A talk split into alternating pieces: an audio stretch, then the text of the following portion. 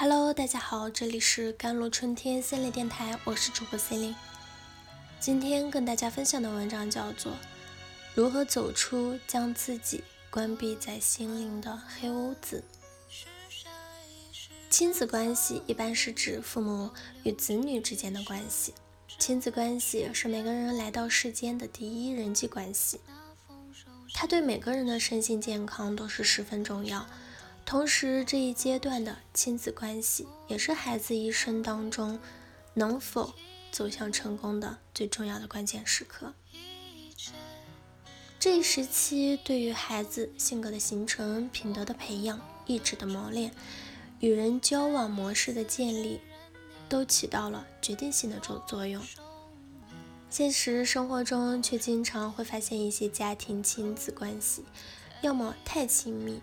产生溺爱，要么太疏远，孩子感觉会被忽视，再加之父母有一些不当的言行，最终导致了亲子关系严重的受损。那么，亲子关系受损的信号有哪些？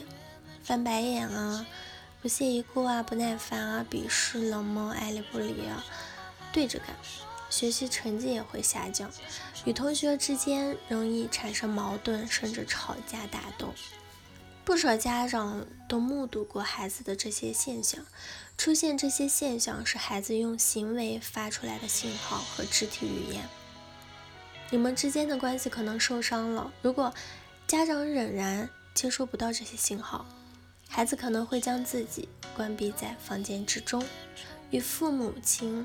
正常的沟通与交流出现阻碍，这样心门也将关闭。他们可能不上学、不交流、不社交，整天在家打电话、玩游戏啊，有的甚至离家出走。遇此，有的家长指责抱怨，有的则讨好哀求，发现都不见其效，于是家长陷入了恐惧、焦虑。无望、失望、绝望的情绪之中，他们不愿意与人交流，逐渐的与家长产生了内外的防范。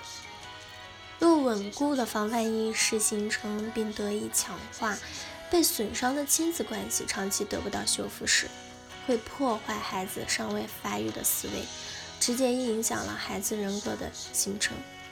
这种有形或无形的。损伤可能导致了孩子的退缩行为，或者引发过激反应。更为严重的是，孩子对家长彻底的失望，彻底的关闭了心门。孩子们为了保护自己而切断与父母的情感的连接，将自己关闭在心灵的黑屋子，出现这样那样的新生的症状。那亲子关系修复的方法有哪些？亲子关系一旦受损了，家长只能静待时机，缺少耐心，急于求成，很容易让家长失控，让孩子也失控，让关系结果都失控。失控将带来双重的伤害，家长感觉到被孩子伤害，孩子也能感受到被伤害，这样就更不利于修复亲子关系了。那么，真诚与尊重要修复受损的亲子关系。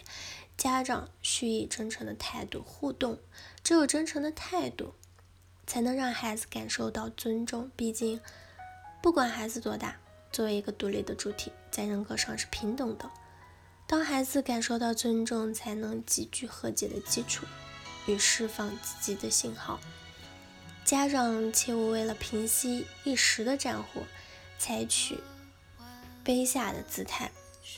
讨好的行为颠倒家庭序位，如此不但起不到修复亲子关系的目的，反而会引发孩子潜意识的愤怒与深层的悲伤。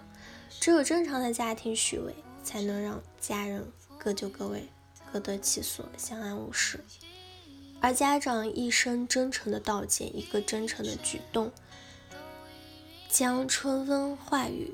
润物无声一般的滋润了孩子的心田，而一颗充满层层防范与戒备的心门，更需要家长这把尊重与真诚的钥匙，才能打开心扉。最后，积极的寻求专业的协助。一些家长出于爱面子，即使家庭关系一团糟，亲子关系受损严重，总是尽量捂着盖着问题，直到越来越严重，才不得不寻求专业的协助。那其实你耽误了最佳的修复时机。但这还不算太糟糕，只要你不拒绝专业心理指导和协助。一把钥匙开一把锁，专业心理师和艺术心理剧，正是专门为亲子、家庭解决关系的问题配备配备的一把的专业的钥匙。特别是在亲子关系矛盾凸显初期，家长缺少了解决这方面的问题和能力经验。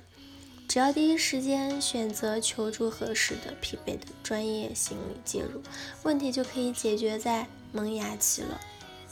一个有着良好专业技能并能遵守职业伦理的心理师，是协助解决家庭问题的第三方。